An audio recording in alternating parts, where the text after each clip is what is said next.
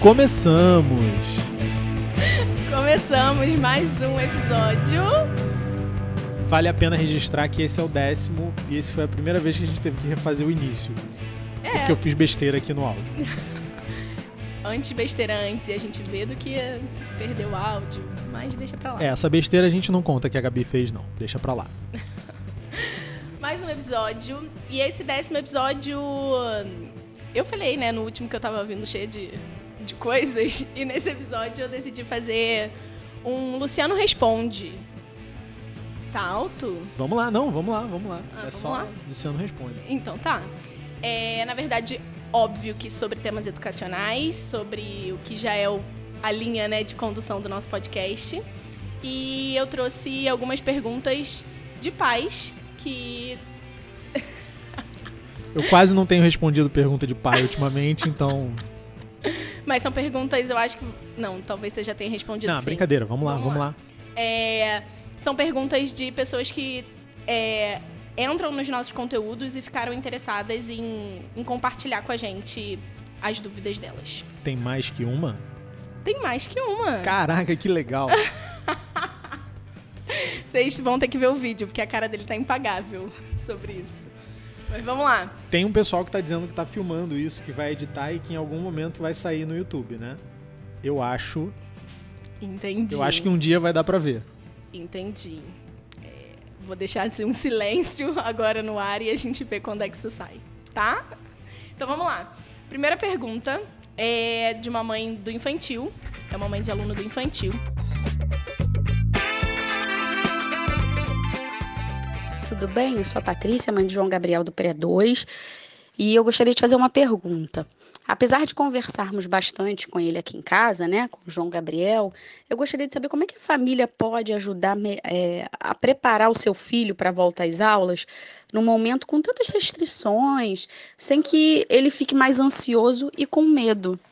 Eu sei que a escola está preparada, que vocês têm tomado todas as medidas, mas em casa tudo mudou, né? Agora as famílias estão em casa o dia todo, então como preparar essa criança da melhor forma, sem que ela fique com mais medo e com medo e com ansiedade de voltar? Obrigada.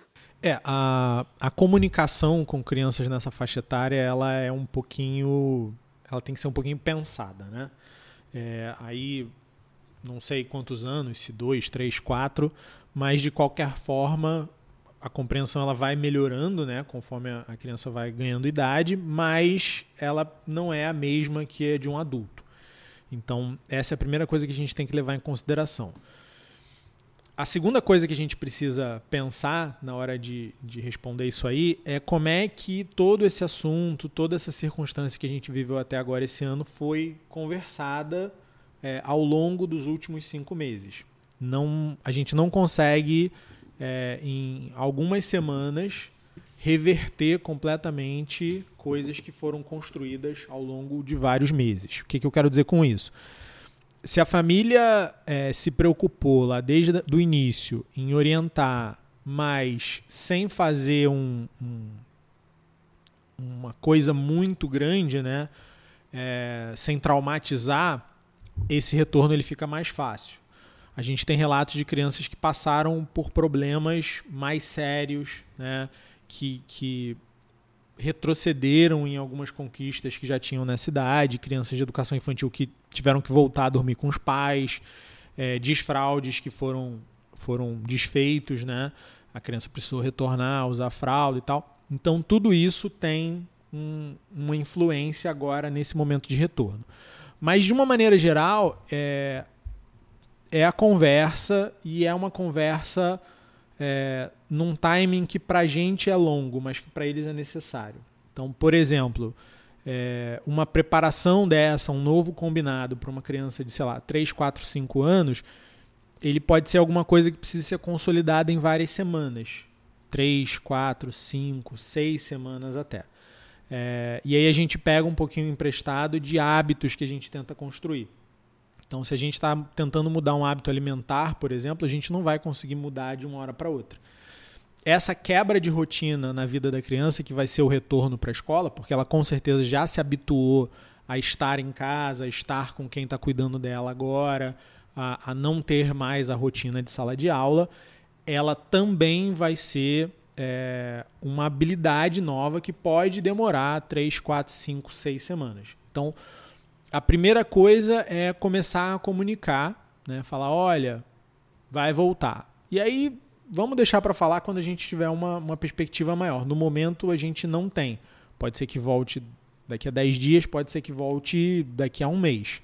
Né? Então, vamos com calma. Quando a gente tiver uma perspectiva, aí a gente faz uma preparação de alguns dias, vai tentando reinserir essa criança na rotina de alimentação que ela tinha quando ela estava na escola. A gente vai tentando reinserir essa criança na rotina de sono que ela tinha quando estava na escola, né? E a gente vai conversando com ela sobre essa volta. A gente vai falando de todos os ganhos que ela vai ter.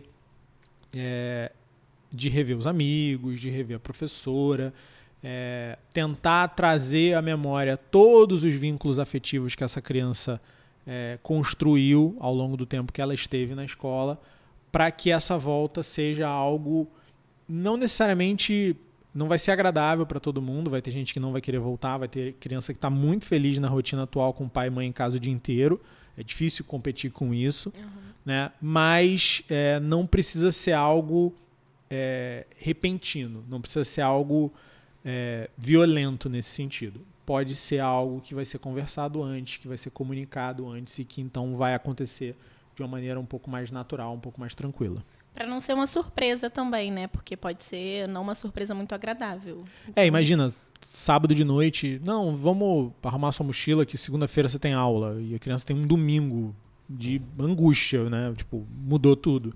Então a gente conversa, a gente fala e a gente tenta ir preparando, porque vai ter que acordar numa hora que provavelmente é diferente, vai ter que almoçar numa hora que provavelmente é diferente do que está sendo feito agora. É, então a gente vai ajustando aquilo que a gente consegue. Beleza. É, a gente tem uma outra pergunta, essa é de uma mãe de Fundamental 2.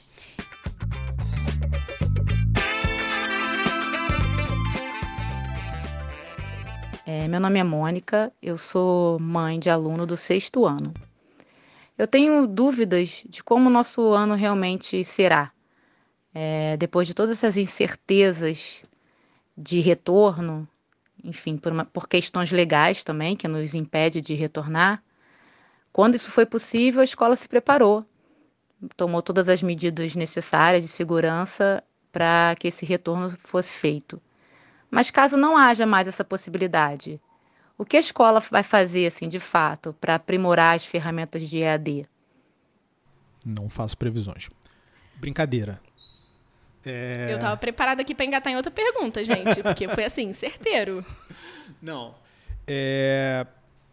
Trabalhar, esse trabalho ele, ele é um pouco da evolução do que já está acontecendo, né? Eu acho que a primeira coisa é a gente tentar melhorar o que a gente já construiu. Se a gente tem uma perspectiva de não retorno e várias famílias trabalham com essa possibilidade, a gente sempre trabalhou, sempre não, mas de algum tempo para cá a gente vem trabalhando com essa possibilidade. É, a gente já teve uma quebra esse ano.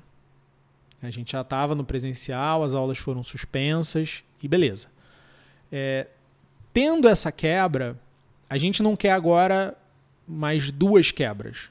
A gente não quer agora mais dois momentos onde a gente vai olhar e vai falar: não, agora mudou tudo porque agora vai ficar até o final do ano ou porque agora está voltando e desfaz tudo de novo para refazer. Até o próprio modelo de transição que a gente pensa, quando a gente pensa no retorno, a gente está mantendo vários elementos que a gente construiu nesse processo de AD tudo que a gente fez até agora não vai ser jogado fora quando esse retorno acontecer, seja em setembro, outubro, novembro, fevereiro do ano que vem. A gente vai manter muitas dessas coisas. Então, é, é um processo de evolução mais do que de revolução. A gente precisa conservar aquilo que está funcionando bem e a gente precisa mudar aquilo que não está funcionando. Tá? Então, é, esse é o primeiro ponto. Aí tem uma série de coisas que a gente pode pensar, né? e existe toda uma, uma ciência da produtividade por trás disso que ajuda quem precisa trabalhar em casa, que ajuda quem não tem uma, uma rotina é, de trabalho de, de 40 horas semanais fora de casa e tal. Quando a gente tem essa rotina, né, quando o aluno vem para a escola, ele sabe que quando ele está na escola ele tem que assistir aula e quando ele vai para casa ele tem que fazer dever de casa e depois ele vai ter o tempo livre dele, pelo menos você tem alguns limites ali no dia. Então, é tentar construir alguma coisa dentro de casa que aproxime esse limite, que aproxime esse conforto né, que dê para esse aluno é, uma sensação de normalidade em estar estudando, uma sensação de, é, de costume, que ele não precise do estresse do, do de a cada momento ter que decidir o que ele vai fazer em seguida. Isso parece para gente que é, que é besteira, mas essa liberdade, principalmente em crianças e adolescentes, ela muitas vezes ela se torna angustiante, ela se torna prejudicial. Então, ter horários e ter sequências de atividades é, é algo que é muito importante. Né? É, aí entram aquelas coisas que, que parecem banais para algumas pessoas, mas que para outras são, são verdadeiras chaves de sucesso. Né? Que é acordar cedo, que é se vestir para o trabalho. Né? Pior coisa em termos de produtividade para uma pessoa, seja um adulto que está trabalhando em casa ou seja uma criança, é, acordar e ficar de pijama o dia inteiro. Então, acorda, toma um banho, coloca uma roupa com a qual você sairia, com a qual você iria para o shopping, se você pudesse, você iria para o cinema. É, se alimente em horários regulares, crie, conquiste uma rotina de atividade física, de exercício. Tem uma metáfora que eu acho muito legal, é, que representa muito disso e é um hábito que eu acho que todo mundo deveria construir, que é a história de passar fio dental. Né? Gente, passar fio dental. Por quê? Porque passar fio dental é algo que é bom para a nossa saúde, né? é bom para as pessoas que estão à nossa volta, nos livra de alguns riscos, de alguns constrangimentos, e é algo que demora alguns minutos. Sim. Né? E o que, que é mais difícil quando a gente vai passar fio dental? é começar. Eu, eu não lembro um dia da minha vida que eu peguei um fio dental para passar e eu parei no meio. Né? Tipo, você uhum. começou aquele negócio ali. Você imprensou os dedos lá, tá com a ponta do dedo esmagadinha ali no fio dental. Você não vai falar, ah, não, cansei. Passei num dente, não passei no é, outro. Pulei, vou fazer os ímpares hoje. Isso não existe. A gente vai e a gente termina. Então, é, construir um hábito tem a ver também com eliminar algumas barreiras. Sim. Né? Então, tem dificuldade de passar fio dental? Gasta um dinheirinho a mais, compra aquele que já vem no, no, no plásticozinho individual, né, na farmácia, e põe um pouquinho em cada banheiro da casa. Uhum. Né? Põe, sei lá, na, na, na estante, do, no, na mesinha de estudo lá do quarto. Eliminou uma barreira, que é o começar, que no caso do fio dental é a parada mais complicada. Né? Uhum. Demora quatro minutos, ninguém para no meio, então por que, que a pessoa não faz? Porque ela tem preguiça de começar. Então, é, é isso que a gente tem que tentar viabilizar para os filhos da gente em relação a estudo, né? É, é eliminar essas barreiras. E a maior barreira de uma criança para estudar é ter a opção da televisão, ter a opção do telefone celular, ter a opção de ter outra coisa para fazer, é ter com que procrastinar. Né? Adulto não, adulto inventa outras paradas, adulto vai arrumar o quarto, vai limpar um armário, né, para fingir que está sendo produtivo. Criança não, criança se distrai com outras coisas. Então a gente precisa ter um momento do dia onde não vai ter televisão, onde não vai ter celular, onde a gente vai sentar para estudar. E aí vai do temperamento de uma criança ou de outra. Né? Tem criança que vai engatar e vai ficar duas, três horas ali numa boa.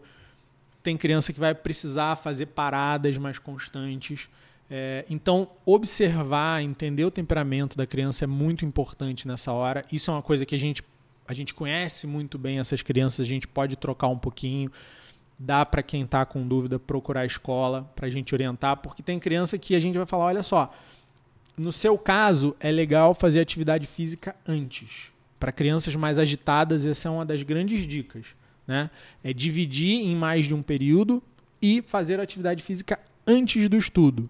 Né? Esse gasto energético dá, dá uma organizada na criança. Então isso é bacana. E tirar as barreiras. Eu acho que o principal é tirar as barreiras. É, é, é entender que naquele horário a escolha já foi feita. Né? É, quando a gente precisa chegar num compromisso muito cedo, o que, que a gente faz na noite anterior? A gente já separa as nossas coisas, a gente já separa a roupa que a gente vai usar. Né? Imagina se você fosse fazer uma viagem e deixasse para preparar a mala duas horas antes de ir para o aeroporto. Seria meio caótico. Sua chance de esquecer alguma coisa ou se atrasar seria grande.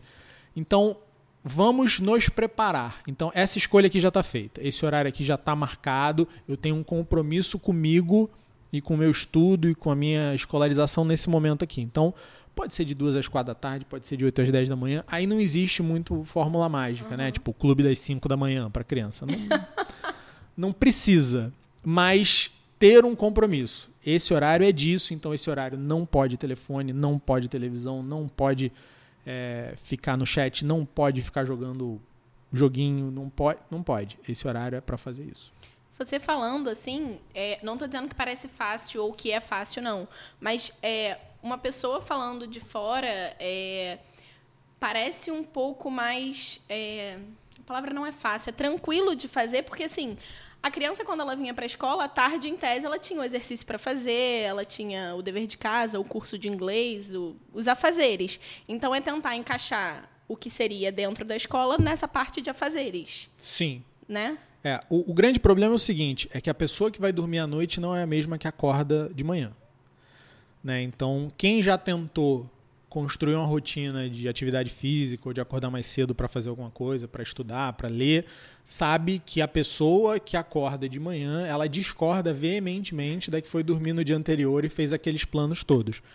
Então, é complicado. Né? É por isso que eu falo em eliminar as barreiras. Uhum. Né? Então, ponha um pouquinho lá daqueles plastiquinhos de fio dental em cada canto da sua casa, em todos os banheiros, porque isso vai eliminar uma barreira. Uhum. Ele vai ficar primeiro te lembrando, né? Aquele negócio, gastei dinheiro com esse negócio, tá, tá me incomodando, tá aqui olhando para mim. Não esconde ele não, deixa ele ali. Uhum. Né? Então, eliminar as barreiras é muito importante.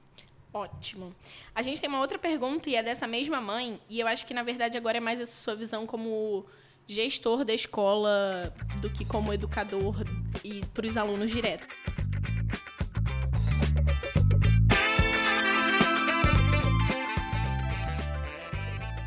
Outra dúvida é se existe é, a possibilidade desse ano letivo ser anulado. É, porque o que eu vejo é que existe uma disparidade muito grande de alunos que se adequaram e outros não ao EAD. Como isso se resolve quando esses alunos voltam para a escola? Olha, é zero. Por N motivos, né? É... Vou, vou tentar dar alguns aqui que são aqueles mais, mais digeríveis nesse momento. Vou tentar nem complicar muito a análise. É... Não acho que seja uma análise valiosa, não acho que seja uma análise é, que deva ser a principal nesse momento, mas só acho que é o que está acontecendo também. Né? Primeiro ponto. É, não dá para você cancelar o ano letivo, anular o ano letivo de todo mundo quando tem um monte de gente estudando. Não dá. É, segundo ponto, e aí eu acho que é o que meio que dá a maior garantia de que está valendo e vai valer e não tem muito jeito de não valer. Quem assumiria o custo dessa decisão? Ninguém assumiria o custo dessa decisão. Nenhum, nenhuma pessoa que hoje tem poder para propor isso assumiria esse custo. Acho que nenhum juiz, nenhum deputado, nenhum governador, nenhum nenhum presidente não, né? Só tem um presidente, mas nenhum prefeito, nem o presidente, nem o ministro da Educação, nem um secretário de Educação, seja de estado ou município, topa assumir o custo. Imagina que ninguém tivesse tendo aula. Imagina que ninguém tivesse tecnologia para construir um EAD, aí talvez. Mas mesmo assim, se a gente tivesse um sistema de entrega de aula por correspondência e tivesse uma galera ali estudando, eu acho que ninguém cancelaria o ano letivo, porque é, isso vai gerar revolta em um monte, um monte de gente. Isso vai gerar reação de todos os lados, né? É, então, eu acho que pelo lado pedagógico, e aí cada escola fala por si, cada sistema educacional fala por si, né? Aí o secretário de estadual de educação tem que responder pelas escolas do estado, o secretário municipal, a secretária municipal de educação tem que responder pelas escolas do município. Eu respondo aqui, por aqui. E aí por aqui eu posso dizer tranquilamente: a gente está tendo aula, é, a gente está tendo interação, a gente está tendo produção, a gente está tendo avaliação e a gente está tendo mudança de rumo baseado em dados. Então, isso é mais do que suficiente para a gente falar que esse processo está acontecendo. Não é o ideal? Não, não é o ideal. Né? Se a gente pudesse escolher ah, para o ano que vem, vamos continuar exatamente do mesmo jeito? Não, não vamos continuar exatamente do mesmo jeito. Mas tem um monte de gente, centenas de pessoas se esforçando né, para que isso funcione e está evoluindo. Então, a gente pode reconhecer que não é a melhor coisa do mundo? Pode. A gente pode fazer ajustes é, esse ano e ano que vem? Com certeza, todo mundo vai ter que fazer. Acho que toda empresa, toda família vai ter que rever prioridade, orçamento. Isso aí é, é independente até do, do, impacto na saúde. Né? É, esse tempo todo parado mexeu com as finanças de muita gente, mexeu com os planos de viagem de muita gente. Então vai ter um monte de coisa sendo revista, escola inclusive. Né? Mas simplesmente cancelar o ano, dizer que não valeu, do ponto de vista didático, pedagógico, para a gente, para a nossa escola, é muito errado, seria muito errado. É, e do ponto de vista do, do, do ônus disso, do custo político disso, é totalmente inviável, totalmente inviável, não tem a mínima possibilidade. Foi uma das coisas que me angustiou um pouco e me fez correr bastante no início do processo para entregar alguma coisa, é, porque a gente, a gente sabia que tinha que entregar, que não dava simplesmente para fingir e para empurrar com a barriga. Então a gente é, desde lá do iníciozinho da, da suspensão das aulas, a gente tentou fazer algo bacana para os alunos, bacana para os pais, viável para os professores, porque a gente sempre acreditou que o ano estava valendo, a gente nunca duvidou disso. Muito obrigada. É, uma outra pergunta é de uma mãe do ensino médio, da terceira série.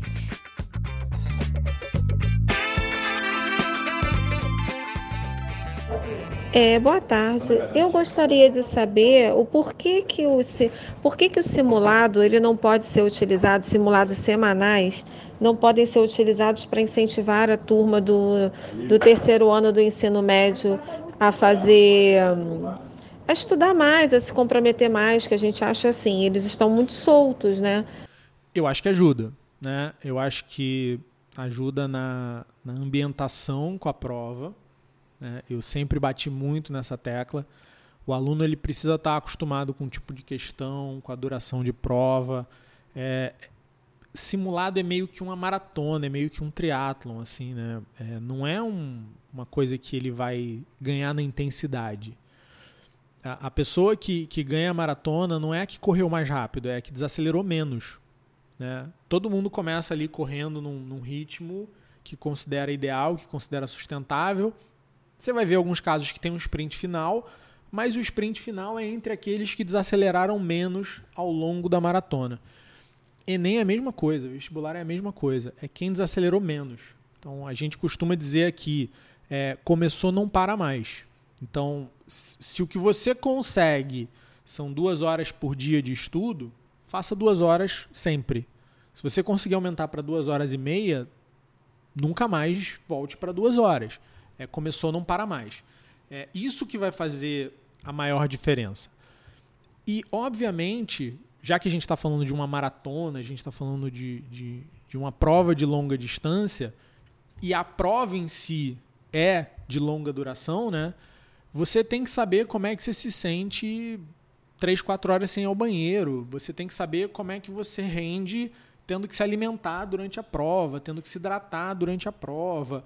Você tem que entender isso tudo e fazer o simulado mais parecido possível com o dia lá da, da prova vai te ajudar nisso também, né? Óbvio que tem a questão da motivação, tem, mas a, a, a motivação ela é, como dizia lá o, ex-presidente do Corinthians, né? É uma faca de dois legumes. É uma faca de dois gumes. Por quê?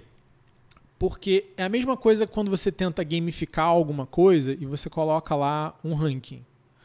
É muito motivante para o primeiro do ranking, para o segundo do ranking, para o terceiro. Agora, para o penúltimo e para o antepenúltimo, não é motivante.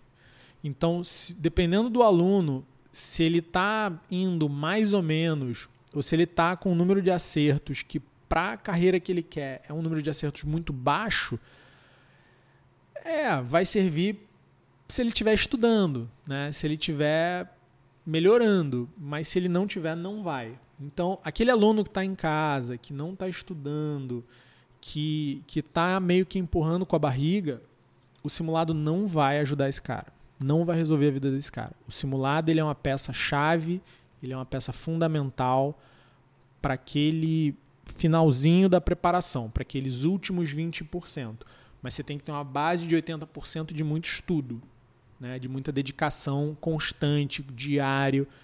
É... Porque a, a motivação ela, ela te ajuda muito por um período curto.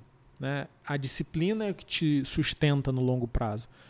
Então, eu acho muito importante, eu acho essencial. A gente agora está com um projeto de várias Olimpíadas que meio que são simulados, mas são simulados mais com direcionados para certas disciplinas, que são aquelas disciplinas que fazem muita diferença na nota do aluno e que às vezes eles ficam, não, eu gosto, eu sou de humanas, eu sou de linguagens, eu gosto de escrever e o cara, cara, se você for mal em matemática, redação e natureza, você não vai entrar para nenhum curso concorrido, sinto muito lhe informar, né? Então eles têm, a gente tem que dar um jeito de, de botar eles para estudar isso também.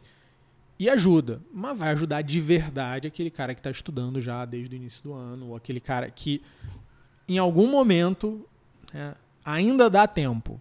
A gente ainda eu, tem. Eu ia perguntar isso. Ainda, ainda dá? dá tempo. Ainda está dando. Daqui a pouco já não dá mais. Mas ainda dá tempo de começar. Mas não adianta começar. Tem que persistir. Então, é, para aquele cara que já começou, para aquele cara que vai começar agora e vai persistir até janeiro, o simulado vai ajudar bastante. Mas para aquele cara que começou, parou, tá meio preguiçoso, vai dar mais um gás de duas semanas e depois vai desanimar de novo, o simulado não vai fazer muita coisa por ele não. Na verdade, eu não diria nem atrapalhar, mas é mais ele ver um resultado. Eu fico imaginando um aluno desse que não está estudando, que né, não está se dedicando, ver um resultado num simulado que não é agradável, acho que até puxa ele vai falar, outro é, lado, pra né? que, que eu vou estudar? É. Né? puxa um pouco para outro Tem lado. Tem gente pegando aí um simulado de 90 questões, acertando 60, 70 questões, é, e eu tô acertando 40, para quê? Né? 30, para quê? Para que eu vou estudar? É, para na próxima acertar 35, para no próximo acertar 45 e por aí vai. Né? Se não começar, hoje hoje tá cheio dos clichêzinhos, né? Mas é, é, aquela história muito de, de postzinho motivacional do Instagram, né? Daqui a cinco anos você vai agradecer por ter começado hoje. É, é verdade. Né? Tá dando pra coach. Ó, já pensou? É, não, acho que, acho que deu pra, pra entender. É, o simulado é importante, mas em momentos e para alunos diferentes, né? Que estão em momentos Sim. diferentes. É, porque eu, eu, não sei quem fez a pergunta, né? Mas é, é um pouco isso tem alunos aqui que é, faça simulado, faça simulado, porque a gente sabe o que está estudando. Tem outros alunos aqui que é tipo, é, faz aí o simulado é. também, né? Vai que. Vai que. Vai que isso é o, o fogo que faltava, a fagulha que faltava. É, doeu? O quê? Responder perguntas. Não, de maneira nenhuma. Foi, foi legal, gostei. Estou acostumado já com o imponderável. Muito obrigada. Eu acho, eu gostei, gostei desse modelo de pegar das pessoas, né, dos pais que acompanham a gente as dúvidas. São pais que não necessariamente acessam outros canais, então agradeço também quem mandou Muito as obrigado. coisas pra gente. Muito obrigada. Acompanha a gente. A gente volta com outros Comenta, assuntos. dá as estrelinhas lá pra gente ser achado pelas pessoas. É legal pra gente. É muito legal. Por favor, apoiem o, o trabalho. Muito obrigada, Luciano. Até a próxima. Valeu, Gabi. Valeu. Até.